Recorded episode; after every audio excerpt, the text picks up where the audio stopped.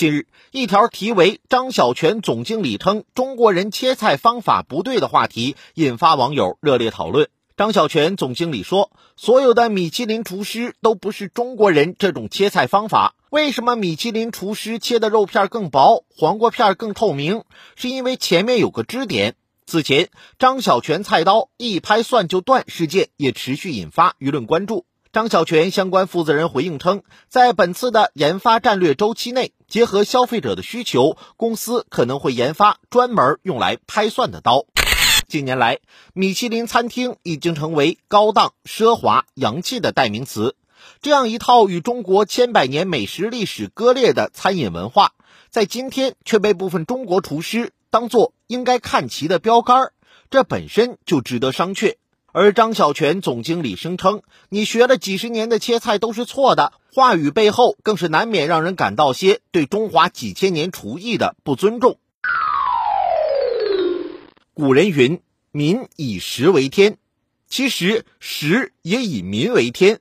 做出来的食物是否符合中国人的口味和饮食习惯，才是评判刀工是否为中华好刀工的标准。拿米其林如何为标准本身就缺乏科学依据，而说中国人切菜技不如人，更是无知傲慢的体现。从江淮名菜文思豆腐到咸宁绝技宝塔肉。乃至发丝百叶、三套鸭等这些名菜，无一不是极考验刀工的中华好味道。更不必说所谓的米其林餐厅中也有善使中国刀法的餐厅。事实上，切菜的刀法、做饭的技艺，本就是各地人民根据当地环境和条件，在漫长岁月中诞生而来。仅看中国幅员辽阔，就有数不清的刀法厨艺；放眼全球，更是有各种独具特色的刀法。不考虑实际情况就草率地说哪国刀工不行，岂不是有失偏颇？无论是哪一国哪一系的刀法，只要能满足当地人的口味，就可以相互学习借鉴。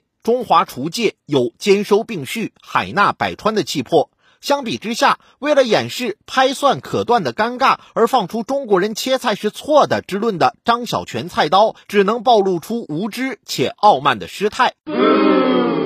刀不行。别怪技不扬，好刀还需十年磨。只有潜心于产品质量，磨出符合中国人做菜习惯的高质量好刀，成为有口皆碑的能打品牌，才是张小泉菜刀回应拍蒜断刀尴尬的上上策。